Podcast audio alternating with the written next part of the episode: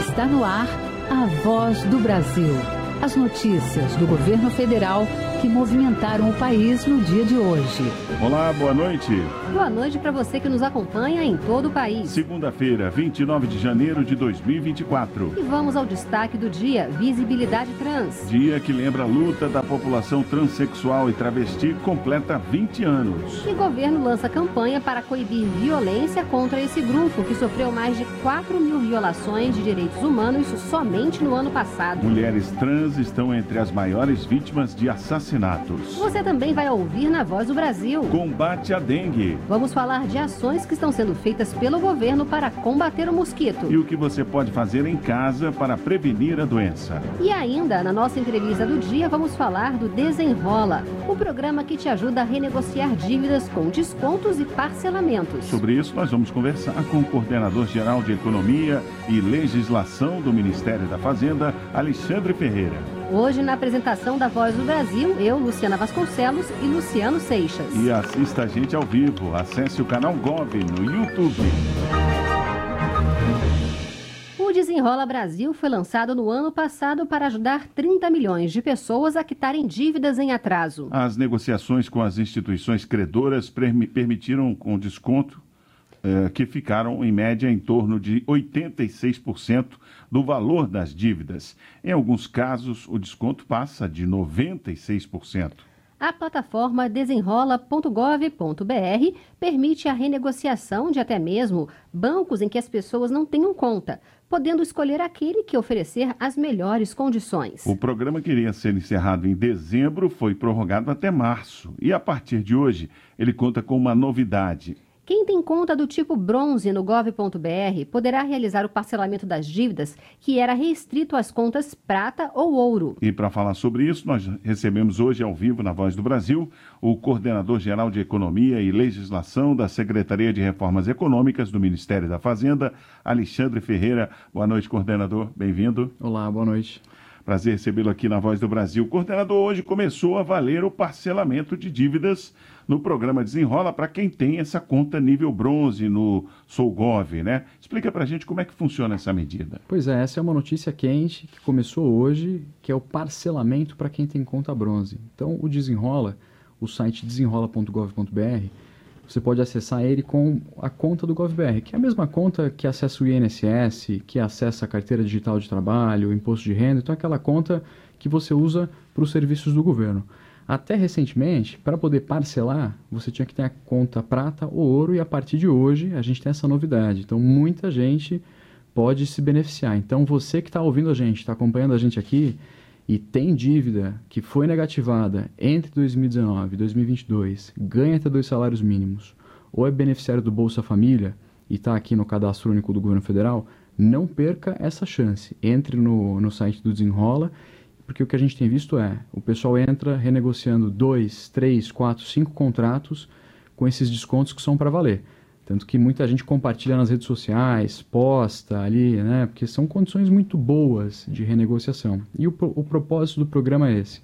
A gente montou uma grande mesa de renegociação de dívidas, uma mesa virtual, em que a gente juntou de um lado as empresas que têm alguma dívida para receber, então os credores, né? bancos, empresas de telefonia, conta de luz, conta de celular, conta do varejo, e do outro lado a população que saiu da pandemia com muita dificuldade. Então ele é um programa de recuperação né, da, das condições financeiras e econômicas das famílias, então tem um impacto na economia e tem um impacto individual, porque o que a gente vê é a pessoa que está com aquela dívida, né, aquela bola de neve de juros e multa, olhando aquilo, vai dando um desespero. Isso faz muito mal para as pessoas. Então, Aproveita o desenrola agora, né? Muita gente já se desenrolou, então a gente tem aqui um programa que nas suas várias etapas já beneficiou quase 12 milhões de pessoas. E a gente faz esse chamado para você que está acompanhando a gente, venha se desenrolar. Não perca essa oportunidade porque ela é única e nessas condições é só até o final de março. Então, bora, bora aproveitar. E Alexandre, com a conta bronze fica mais fácil, né? Agora, vamos falar, os juros para o parcelamento são os mesmos das negociações lançadas no ano passado? Sim, o que, que, é bom a gente explicar da plata, do site do Desenrola? Então, lá no desenrola.gov.br, você tem todas as suas dívidas elegíveis para o programa que já estão com desconto. Então já tem um benefício lá esperando essas pessoas acessarem. Depois que você acessa, você escolhe, topa a sua renegociação, vê lá o desconto, vê se você está de acordo. E você pode tanto pagar à vista, e tem muita gente pagando à vista ali no Pix ou no boleto, ou então parcelar. Quando você vai parcelar, então você já tem o desconto e pode ainda parcelar esse valor com juros de no máximo 1,99. Por que no máximo? Porque você pode escolher entre os bancos que são parceiros do programa, que fazem a renegociação com até 1,99.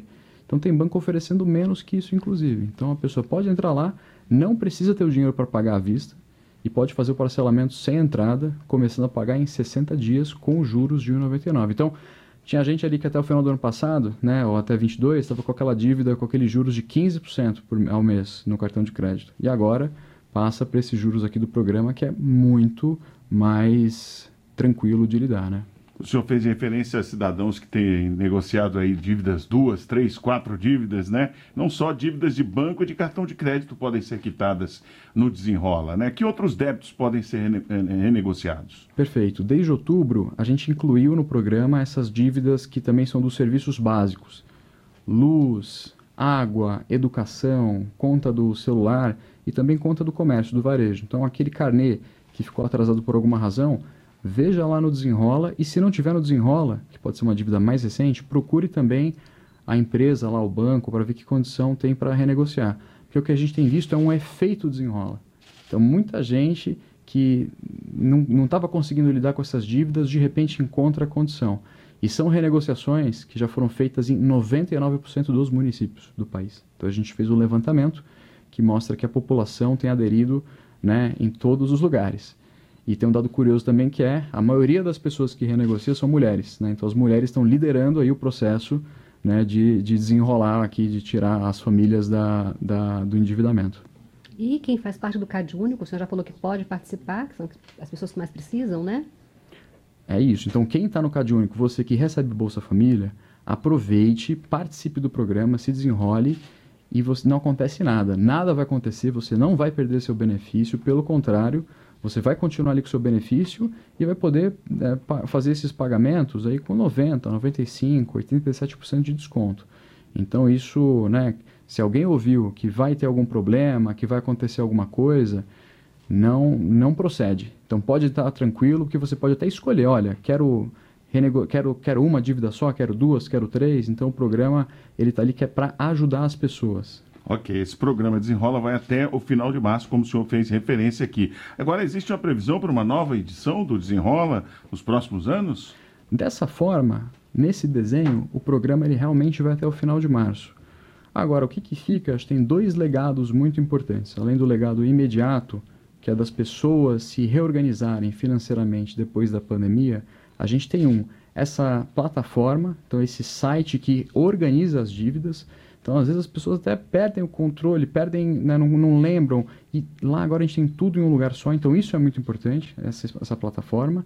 E número dois, educação financeira. Então, o Desenrola, ele tem uma mensagem, tem um conteúdo de educação financeira que é muito importante. Agora, para quem se desenrolar, não se enrolar de novo e conseguir, inclusive, poupar e investir um pouquinho.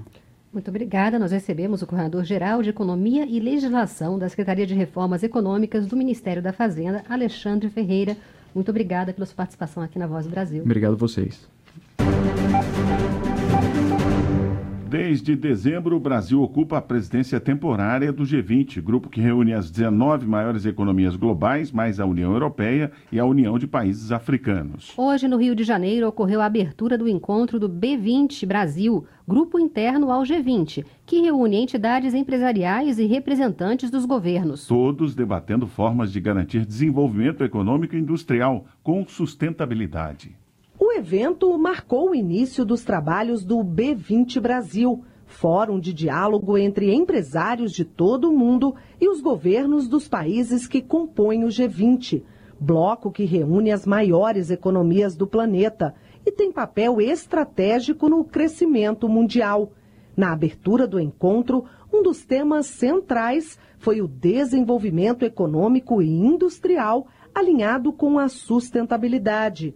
O presidente da Confederação Nacional da Indústria, CNI, Ricardo Alban, reforçou o protagonismo do Brasil no assunto. Nós temos a oportunidade, com o Brasil tendo a grande expectativa, que são nossas energias renováveis. E vamos fazer a mesma coisa com a descarbonização. Nós temos a grande oportunidade de fornecer por mundo energia limpa através das nossas renováveis com hidrogênio verde. O presidente do Banco Nacional de Desenvolvimento Econômico e Social, o BNDES, Aloísio Mercadante, disse que equilibrar produção e sustentabilidade é prioridade para o governo.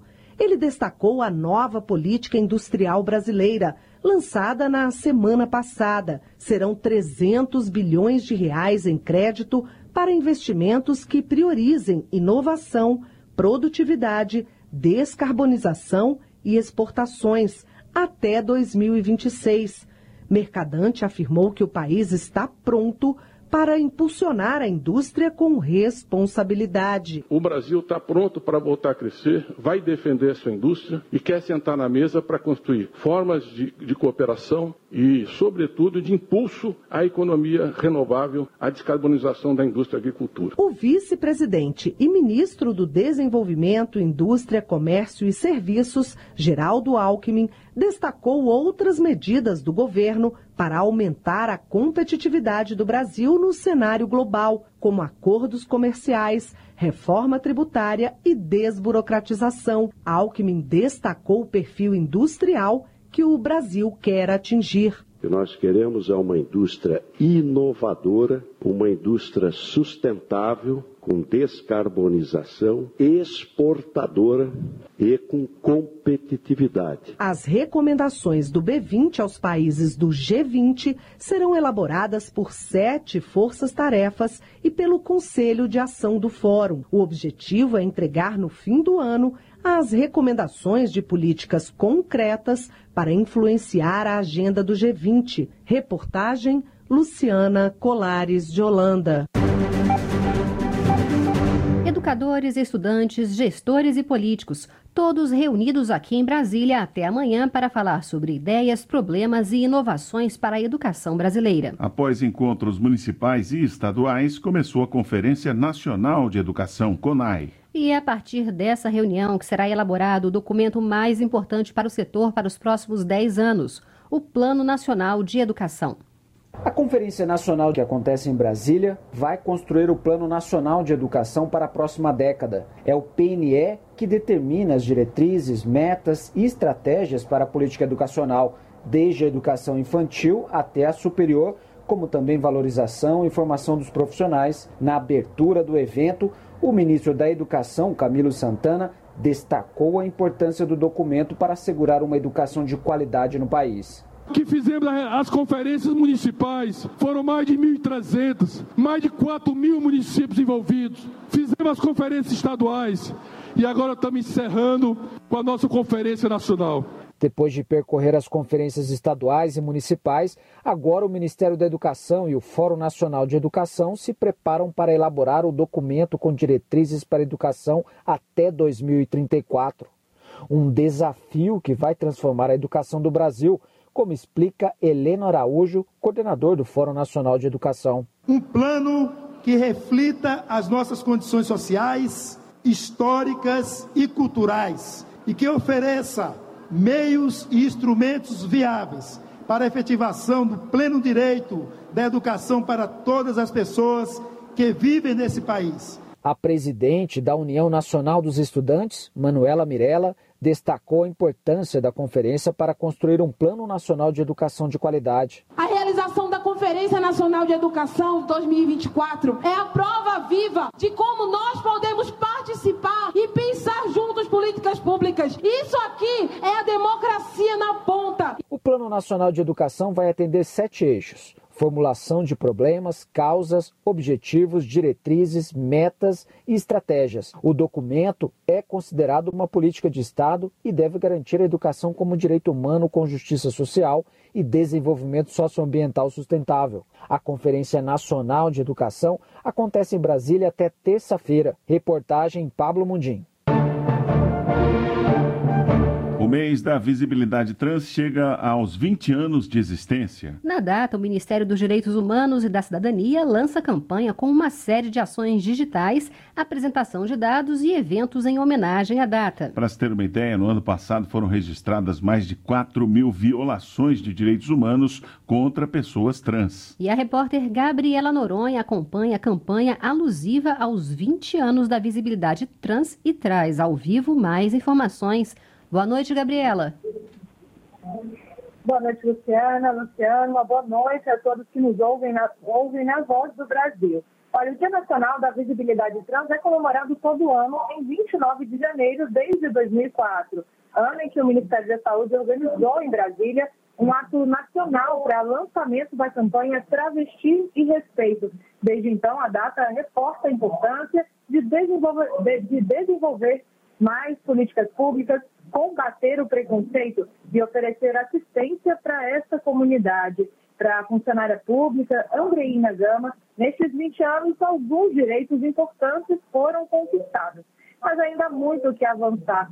Ela, que hoje tem 57 anos, conta que desde os 11 anos se reconhecia como pessoa trans. A paraibana está hoje em Brasília e destacou o que as pessoas mais precisam. A gente passou um bom tempo pedindo amor, pedindo compreensão. A gente chegou a pedir até que as pessoas nos tolerassem. Mas chega desse, chega desse discurso.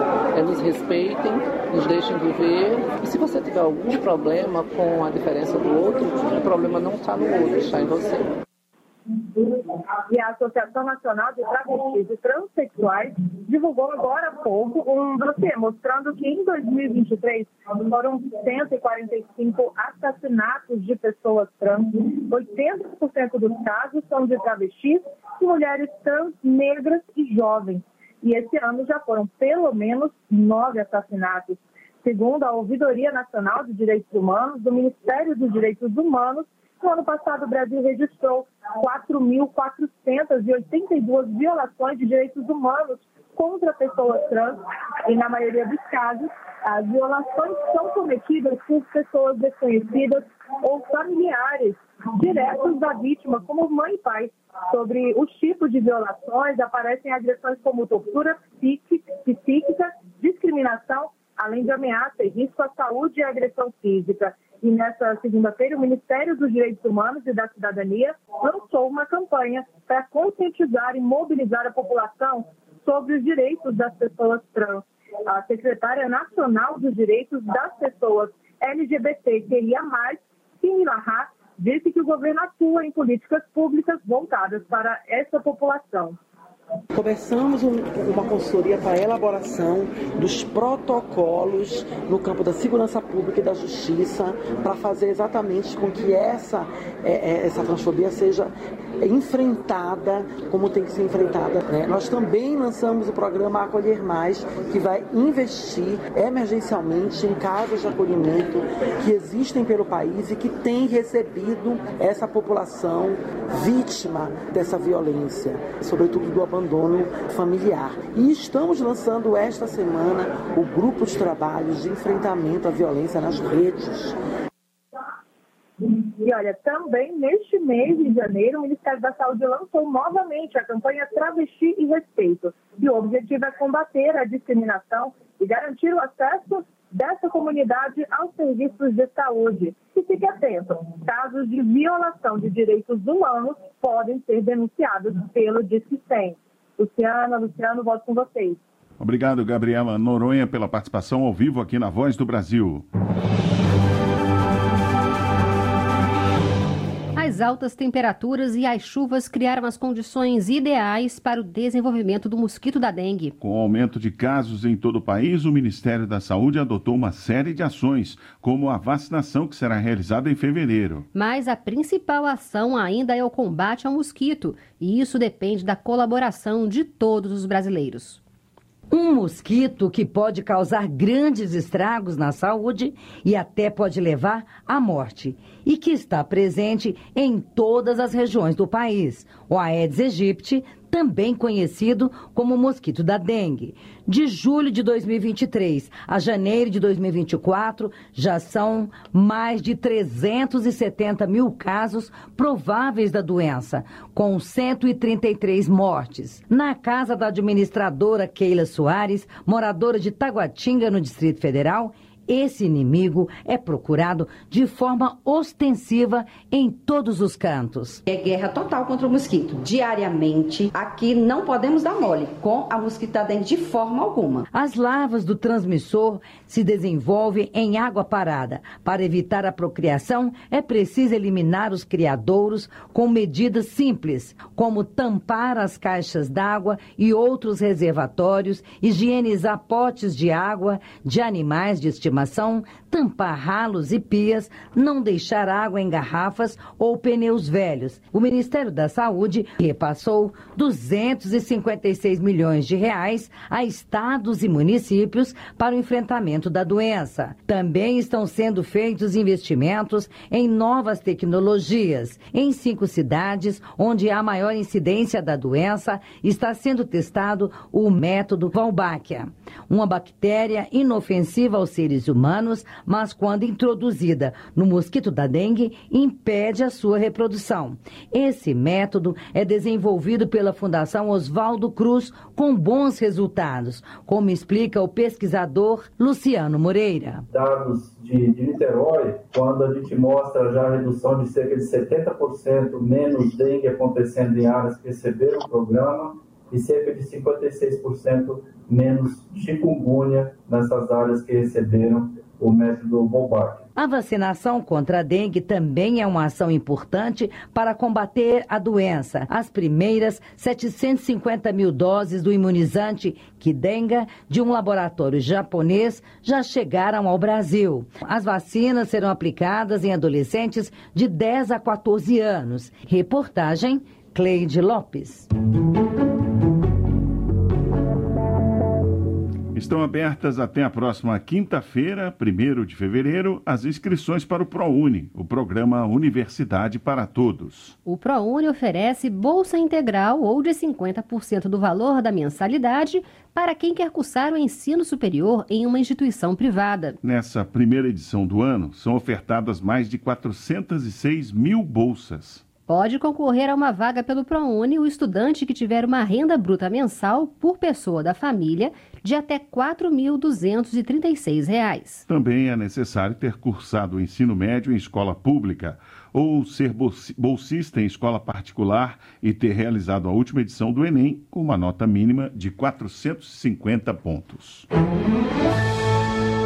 Você já sabe que o Comunica BR é um portal feito para você? O ministro Paulo Pimenta, da Secretaria de Comunicação Social, garante que é fácil saber tudo o que está sendo feito pelo governo federal na sua região. Qualquer pessoa pode acessar e, em tempo real, você busca a informação de tudo aquilo que o governo federal já fez no seu estado ou na sua cidade.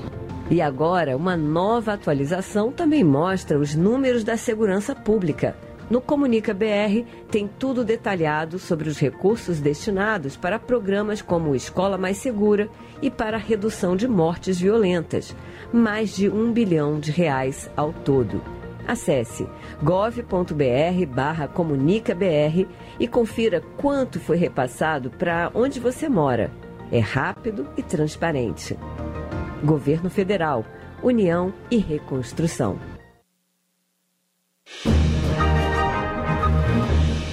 A partir de quinta-feira, dia 1 de fevereiro, o salário mínimo começa a ser pago com um novo valor de R$ 1.412. O novo valor está em vigor desde o primeiro dia deste ano e completa o primeiro mês no próximo pagamento. Com a política de valorização do mínimo adotada pelo governo, o piso nacional voltou até aumento real, levando em conta a consideração da inflação e o crescimento do país. O novo mínimo também serve de referência para reajustar benefícios como aposentadorias, pensões, seguro-desemprego e benefício de prestação continuada. Cerca de um milhão de pessoas já baixaram a carteira de benefício do INSS, que dá acesso ao Clube de Vantagens. Com a carteira é possível acessar descontos em shows, cinemas, farmácias, telemedicina, seguros e viagens, entre outras vantagens. Além disso, ela permite a confirmação dos dados do beneficiário sem precisar imprimir comprovante. E essas foram as notícias do governo federal. Uma realização da Secretaria de Comunicação Social da Presidência da República. Com produção da empresa Brasil de Comunicação. Fique agora com as notícias do Poder Judiciário e do Congresso Nacional. Uma boa noite. Boa noite para você e até amanhã. A Voz do Brasil. Governo Federal.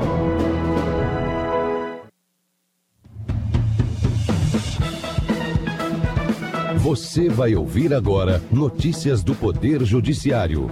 STF autoriza busca e apreensão contra mais investigados no caso ABIN. União tem 30 dias para apresentar novo plano contra garimpo no território Yanomami. Homem trans garante na justiça direito à retificação de nome e gênero. Boa noite, eu sou Ariana Fonseca. E eu sou Walter Lima. O ministro Alexandre de Moraes, do Supremo Tribunal Federal, atendeu o pedido da Polícia Federal e autorizou ação de busca e apreensão contra mais quatro investigados pelo uso da Agência Brasileira de Inteligência, ABIN, para monitoramento ilegal de autoridades públicas. A operação teve parecer favorável da Procuradoria-Geral da República. Entre os investigados está o vereador Carlos Bolsonaro, do Rio de Janeiro. Segundo a Polícia Federal, os novos investigados integravam o chamado núcleo político da organização criminosa que teria sido criada na ABIN para fiscalizar ilegalmente pessoas e autoridades públicas, por meio de um sistema de inteligência capaz de monitorar dispositivos móveis sem a necessidade de interferência das operadoras de telefonia e sem autorização judicial. Em sua decisão, o ministro Alexandre de Moraes verificou que a solicitação de busca e apreensão foi devidamente justificada. O Supremo Tribunal Federal vai abrir o ano judiciário de 2024 nesta quinta-feira, às duas horas da tarde. Após a solenidade, o plenário vai realizar a primeira sessão de julgamento do ano. Neto Costa. O plenário do Supremo Tribunal Federal terá seis sessões de julgamento em fevereiro. A pauta da primeira sessão retoma discussões iniciadas no ano passado sobre temas como a imposição do regime de separação de bens para pessoas com mais de 70 anos e a chamada revisão da vida toda para aposentadorias e benefícios de quem contribuía para a Previdência antes de 29 de novembro de 1999. E está prevista para o dia 22 a posse de Flávio Dino como ministro do Supremo na vaga decorrente da aposentadoria da ministra Rosa Weber. O réu Sérgio de Souza, conhecido como Neném da Costeira, não obteve a progressão de regime prisional. O vice-presidente do STJ, ministro Og Fernandes, no exercício da presidência, negou o habeas corpus. Fátima Uchoa. O réu, que cumpre pena por vários crimes como tráfico de drogas e homicídio, estava no semiaberto, mas foi transferido para presídio de segurança máxima de Santa Catarina, onde só há o regime fechado. A defesa de Neném da Costeira argumenta que ele já teria direito ao regime aberto, porém esse benefício foi negado pelo juízo da execução penal, o que motivou a impetração de habeas corpus no Tribunal de Justiça de Santa Catarina, que denegou a ordem. Quanto ao novo habeas corpus agora no STJ, o ministro Og Fernandes observou que não se verificam os requisitos para a concessão do pedido em caráter liminar. O julgamento definitivo será da quinta turma do STJ. União tem 30 dias para apresentar novo plano de ação contra garimpo ilegal no território Yanomami, sob pena de multa. A decisão foi tomada em audiência de conciliação realizada no âmbito de ações civis públicas movidas pelo Ministério Público Federal. Marcelo Della Libera. A requisição do MPF partiu da constatação de que as operações governamentais realizadas na terra indígena Yanomami no início do ano passado não foram suficientes para evitar a reocupação de áreas pelo garimpo. Assim, na audiência de conciliação, a Justiça Federal em Roraima fixou multa de um milhão de reais caso a União não apresente em até 30 dias um novo cronograma de ações para enfrentamento do garimpo ilegal. A vara de registro Registros Públicos do Acre determinou a retificação de nome e gênero de um homem trans. A decisão marca o Dia Nacional da Visibilidade Trans, celebrado hoje. Por ser menor de idade, os pais registraram a solicitação e o processo na Justiça foi um novo passo. Assim, a decisão judicial permitiu que fossem emitidos novos documentos e se iniciasse uma nova fase na vida do jovem. Norma do Conselho Nacional de Justiça de 2023 permite que a alteração de nome e gênero seja solicitada em qualquer cartório de registro civil, sem a necessidade de ação judicial. Você acompanha outras notícias do Poder Judiciário em 104,7 FM para Distrito Federal e em torno e também pela internet. Acesse radiojustiça.jus.br E siga pelo X, antigo Twitter. twitter.com barra rádio e TV Justiça. Uma boa noite. E até amanhã. Notícias do Poder Judiciário, uma produção da Rádio Justiça, Supremo Tribunal Federal.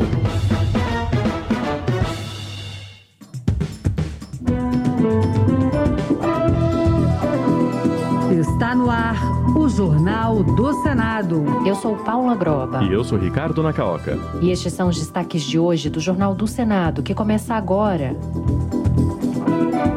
O Senado deve debater a continuidade do programa Perse de apoio ao setor de eventos. Proposta que criminaliza porte de drogas no país está pronto para a votação. Atletas poderão ter seguro em competições internacionais.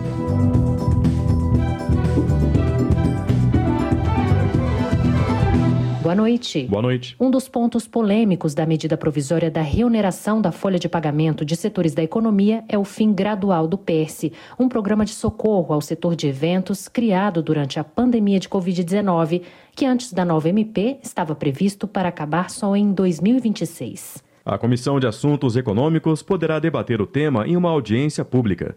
O setor de eventos pressiona o governo contra a extinção das isenções fiscais criadas no PERSE.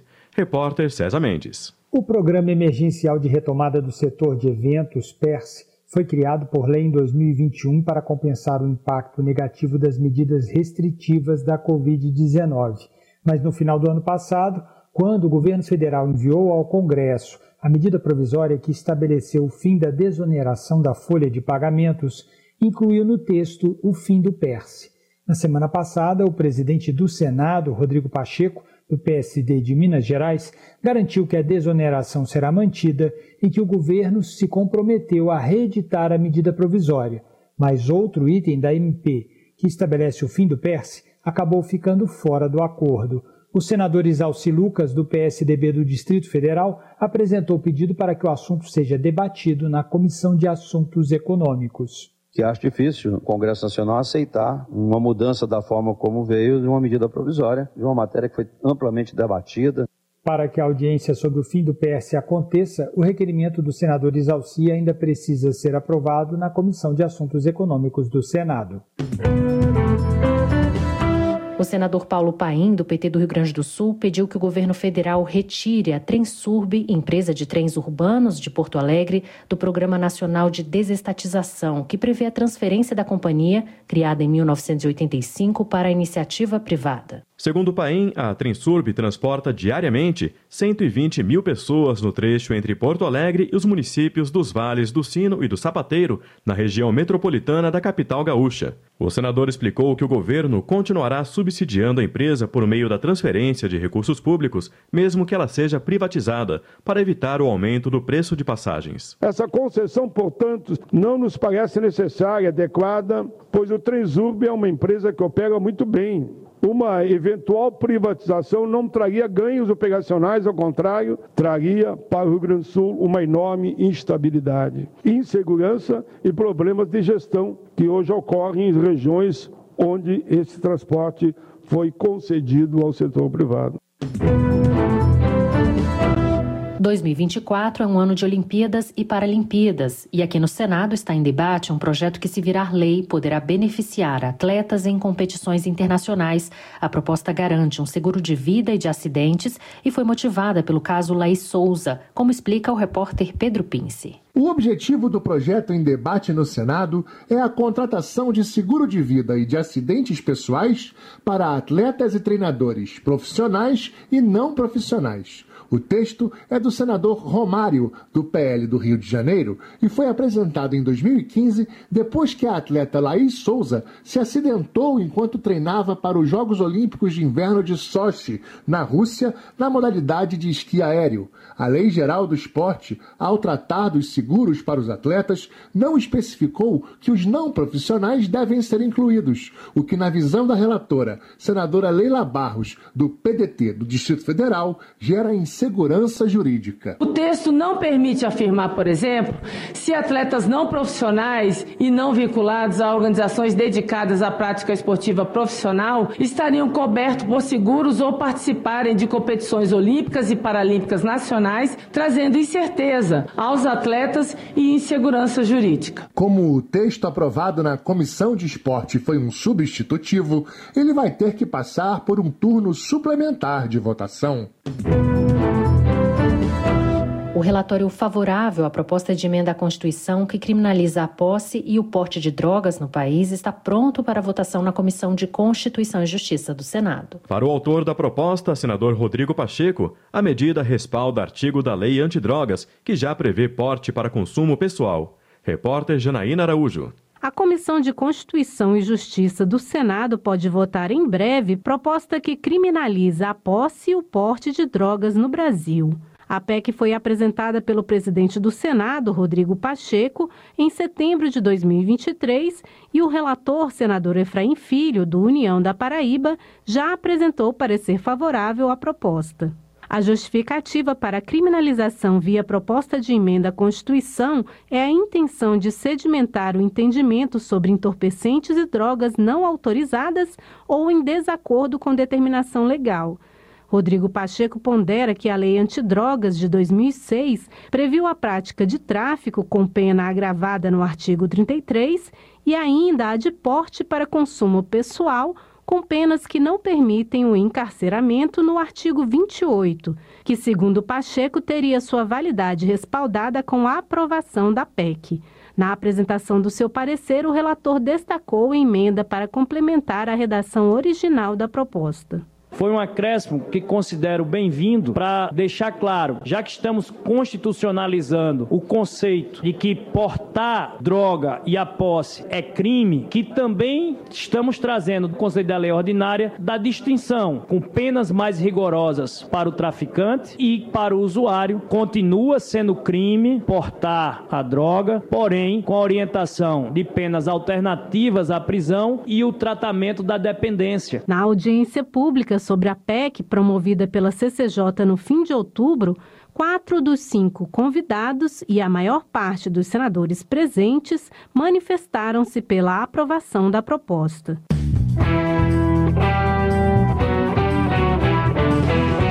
Hoje, 29 de janeiro, a Rádio Senado completa 27 anos. Desde 1997, a emissora consolida seu trabalho no compromisso com os ouvintes, informando os cidadãos sobre o que acontece no Senado e no Congresso Nacional. Repórter Bianca Mingotti. Desde a sua inauguração, em 29 de janeiro de 1997, a Rádio Senado colabora para a democratização do acesso à informação e leva aos brasileiros as decisões do parlamento. Além disso, produz conteúdos culturais e leva música brasileira de qualidade para os ouvintes. No ar 24 horas por dia, a Rádio Senado conta a história do país, ao mesmo tempo que escreve a sua própria história. Adriano Faria, âncora do programa Conexão Senado e funcionário da rádio desde o primeiro dia de funcionamento. Ele relata que o trabalho era manual, muito diferente de hoje.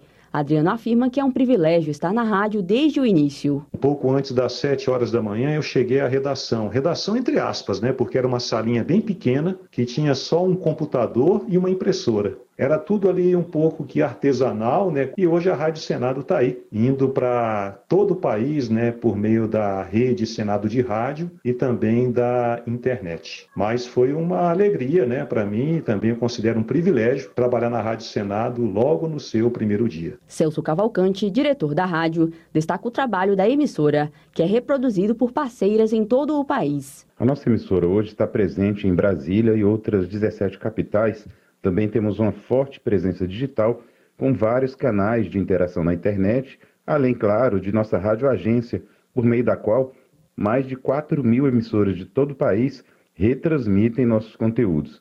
São 27 anos de sons, cultura e coberturas importantes, além de uma lista de reportagens premiadas nacional e internacionalmente. Parabéns a todos que fazem a Rádio Senado. As notícias do Senado Federal chegam mais longe com a Rádio Agência Senado. Nossa ferramenta disponibiliza para emissoras de todo o país matérias e reportagens gratuitas, tudo diretamente de Brasília. E tem muita música também, com os nossos programas culturais, além de esportes de utilidade pública. Se você é radialista, cadastre-se em senado.leg.br barra Rádio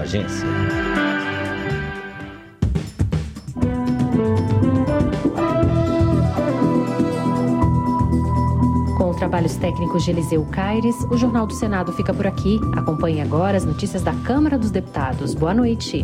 Boa noite e até amanhã.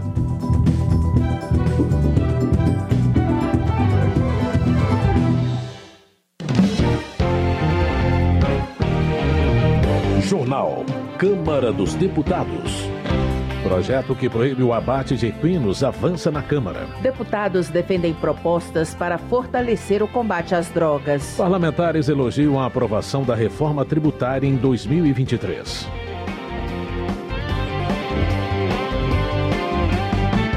Boa noite. Florentino Neto, do PT do Piauí, elogia a reforma tributária promulgada em 2023.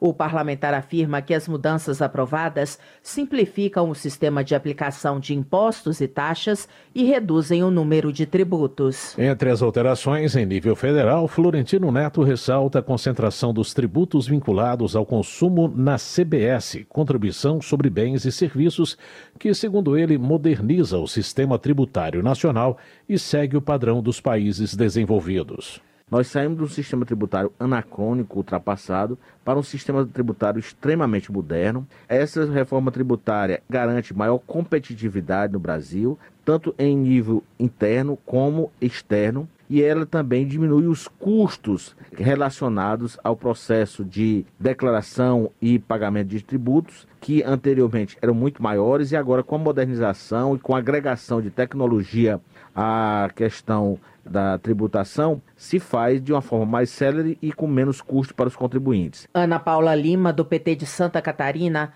avalia que 2023 foi um ano de muitas conquistas para a população. A parlamentar cita a retomada de programas que considera importantes, como Minha Casa Minha Vida, o Mais Médicos e o Farmácia Popular. Além disso, ela elogia a taxação dos super ricos e o aumento real do salário mínimo. Mas, na opinião da deputada, a reforma tributária foi o projeto mais importante aprovado no ano passado. Ana Paula Lima argumenta que a simplificação do sistema vai permitir que as pessoas identifiquem o pagamento dos impostos de maneira mais clara. Nós queremos que o povo brasileiro possa entender o quanto paga de imposto. Eu digo isso porque nós pagamos imposto em cima de imposto. E agora nós vamos simplificar para apenas dois impostos. Um deles é o IVA, Imposto sobre o Valor Agregado. Já não é novidade no mundo, isso já vários países, inclusive da Europa, isso já é um consumo. Por exemplo, a pessoa que vai ao mercado comprar os seus produtos vai saber qual é o imposto que cada produto tem e vai saber o preço do produto e o preço do imposto que será pago no produto. Luiz Gastão, do PSD do Ceará, acredita que a reforma tributária pode impulsionar o desenvolvimento econômico do país. O deputado considera que os avanços gerados pela mudança da legislação vai equilibrar o pagamento de impostos. Eu acredito que ela muda a lógica tributária no país. Primeiro, ela acaba com a cumulatividade. Ela faz com que você não pague imposto sobre imposto e faz com que eu acredito que o preço dos produtos irão cair. Sem sombra de dúvida, também nós podemos incluir alguns segmentos, como bares, restaurantes, hotéis, como segmentos especiais, até porque quem consome esses produtos são os consumidores finais, eles beneficiam principalmente o turismo. E eu acredito que a reforma tributária trará grandes avanços para o país, para a sua reorganização e para a competitividade das empresas e novos investimentos para o país. Luiz Gastão explica que a efetiva implementação do novo sistema tributário ocorrerá após um período de transição que ainda depende de regulamentação. Para ele, a reforma é uma vitória do parlamento em favor do Brasil.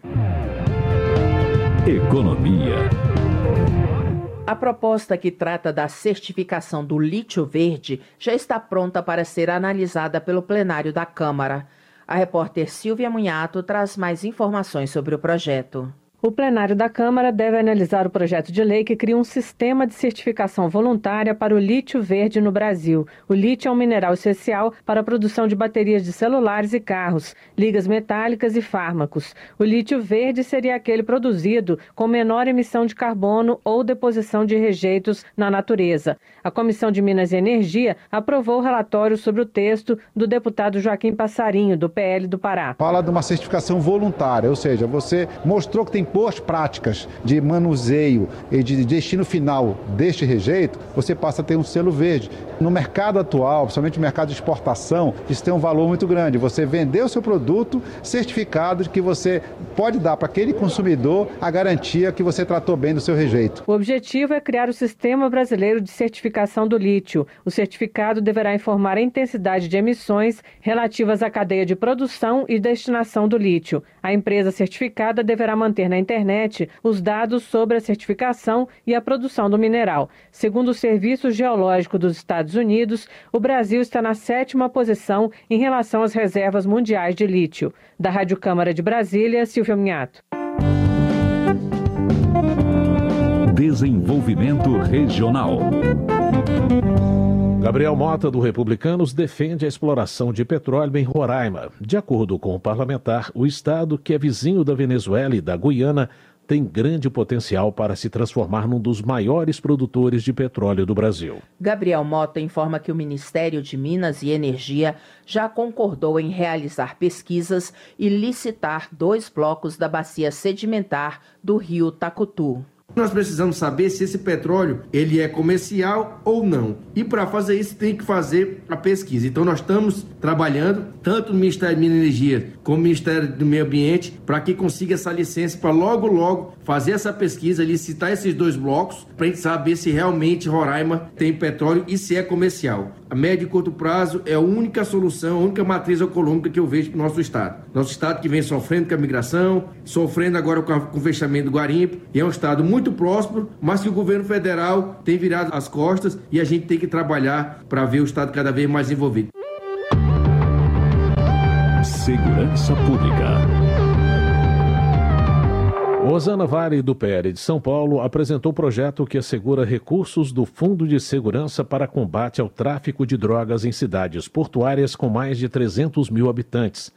Ela ressalta que as áreas portuárias tornam-se pontos de distribuição de entorpecentes por conectarem rotas de transporte e comércio internacionais. Rosana Vale argumenta que essa realidade demanda a criação de estratégias específicas e a destinação de recursos para cidades portuárias como Santos, que abriga o maior porto da América do Sul. As cidades que hospedam esses portos acabam sofrendo com a criminalidade que permeia o comércio ilícito de drogas. Diante desse cenário, torna-se imprescindível que o Estado adote medidas efetivas para combater e erradicar esse crime, especialmente em cidades portuárias com população acima de 300 mil habitantes, onde as atividades criminosas realizadas e relacionadas ao tráfico de drogas tendem a ser mais intensas e mais complexas. Espero que esse projeto seja pautado em 2024 e que seja aprovado. Sargento Gonçalves, do PL do Rio Grande do Norte, é um dos autores da PEC que inclui como princípio constitucional o combate às drogas e veda a descriminalização do tráfico e a legalização de substâncias ilícitas para fins recreativos.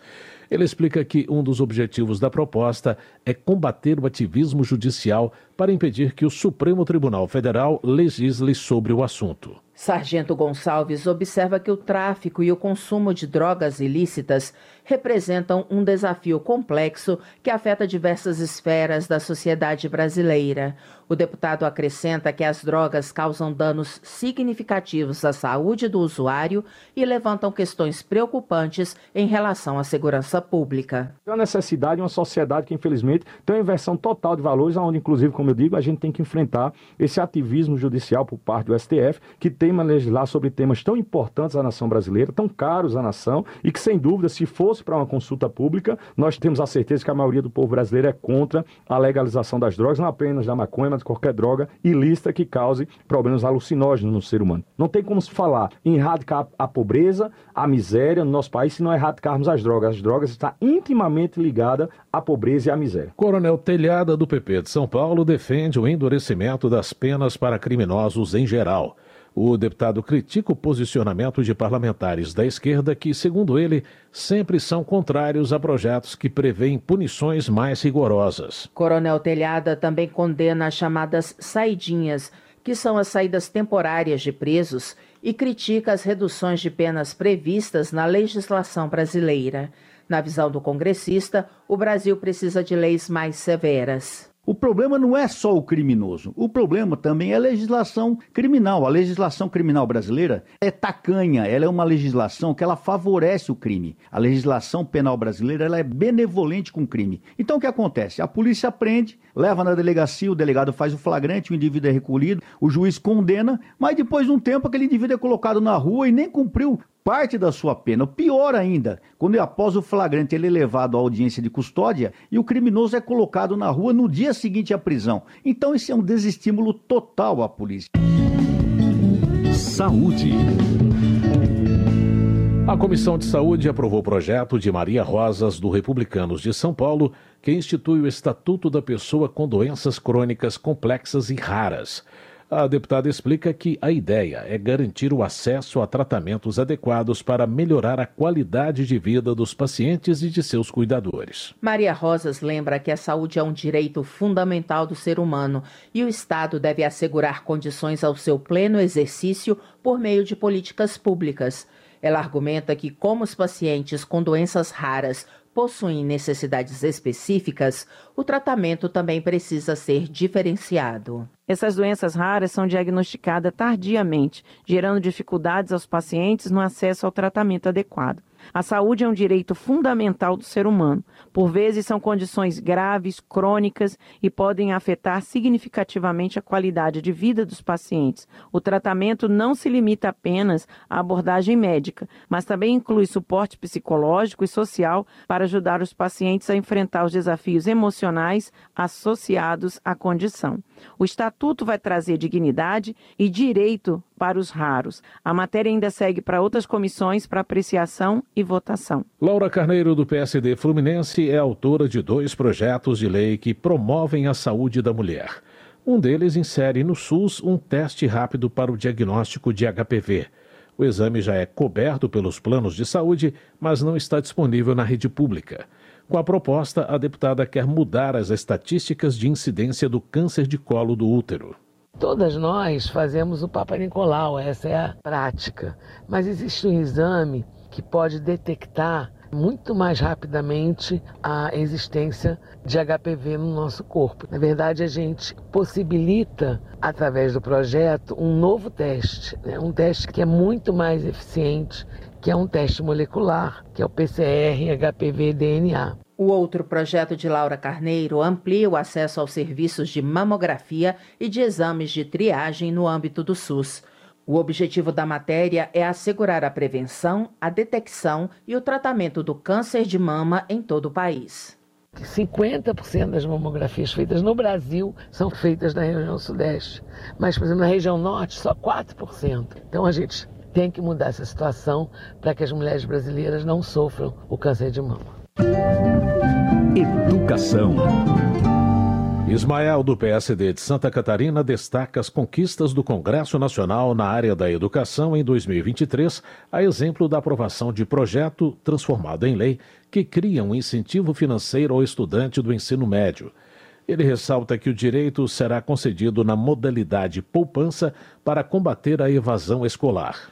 Ismael, porém, está preocupado com os rumos da Conferência Nacional de Educação, a CONAI 2024, que acontece em Brasília até esta terça-feira, dia 30, e que definirá o Plano Nacional de Educação para os próximos 10 anos.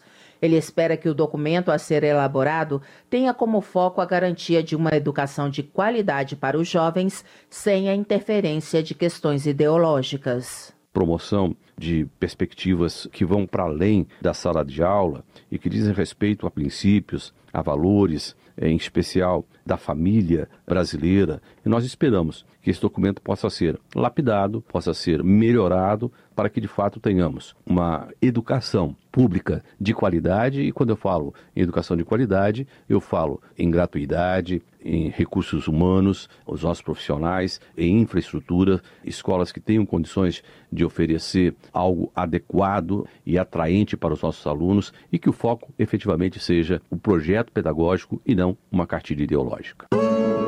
Agricultura. Embora o governo federal tenha instituído a Política Nacional da Agricultura Urbana e Periurbana por meio de decreto no ano passado, Padre João do PT Mineiro afirma que o Congresso Nacional precisa legislar sobre o tema. A intenção do deputado é ampliar os direitos e garantias para os produtores em ambientes urbanos. Padre João explica que essa política visa fomentar a agricultura sustentável, facilitar o acesso a alimentos saudáveis e garantir a segurança alimentar e nutricional da população das cidades. Hoje, eu não tenho dúvida, a pessoa que consegue plantar, mesmo que num vaso, dois pés de couve, uma salsinha, cebolinha, um coentro, ou aquela hortaliça de acordo com a sua cultura, com a sua região, ela muda a segurança alimentar. As próprias plantas medicinais são estratégicas também. Por isso, estou muito confiante que ao longo de 2024 a gente possa avançar e o Congresso oferecer ao país uma legislação que dê suporte e amparo a todos os comprometidos e comprometidas com a agricultura urbana e periurbana. Meio Ambiente. A tramitação do projeto de lei que proíbe o abate de equinos avançou na Câmara, como informa o repórter Luiz Cláudio Canuto. A Comissão de Meio Ambiente e Desenvolvimento Sustentável aprovou projeto que proíbe o abate de equinos, como cavalos, jumentos e burros, para consumo no país ou para exportação. O relator, deputado Nilton Tato, do PT de São Paulo, modificou o texto original da proposta, que proibia o abate desses animais apenas para o comércio de carne. O substitutivo estabelece textualmente que o abate não pode ser feito para consumo de carne, de pele ou de qualquer outra parte do corpo, incluindo a venda no mercado interno e a exportação um artigo mantém a possibilidade de abate em casos de doenças infectocontagiosas dos animais, como o mormo e a anemia infecciosa equina. Segundo explica o relator, para serem exportados, os jumentos vêm sendo capturados ou comprados, transportados e confinados em fazendas sem requisitos de biossegurança. O destino mais comum é a China, que produz o egial, um item popular da medicina tradicional chinesa, feito com pele dos animais.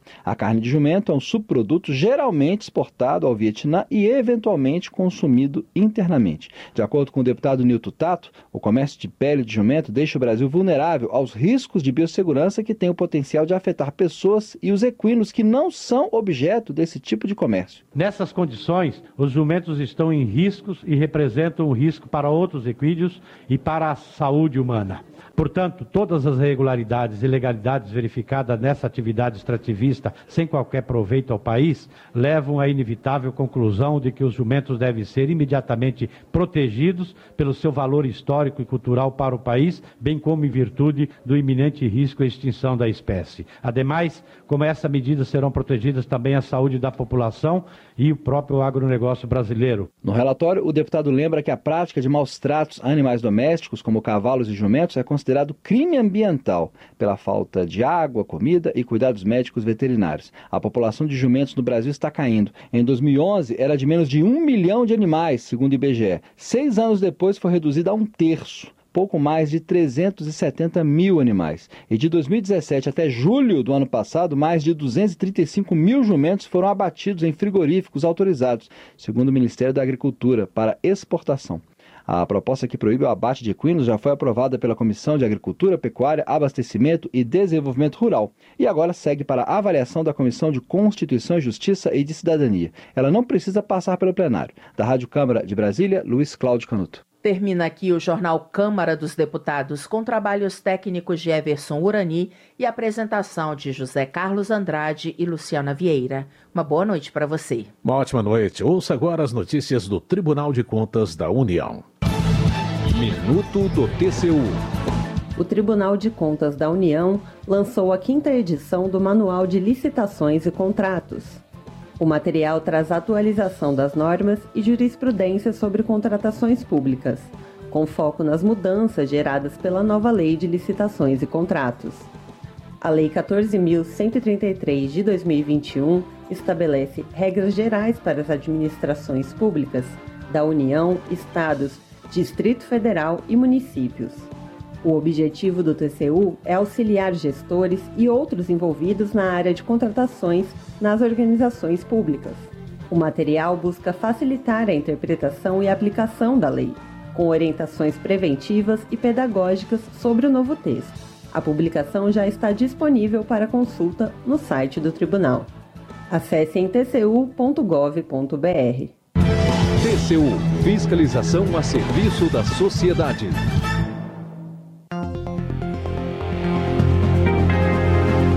Você ouviu A Voz do Brasil.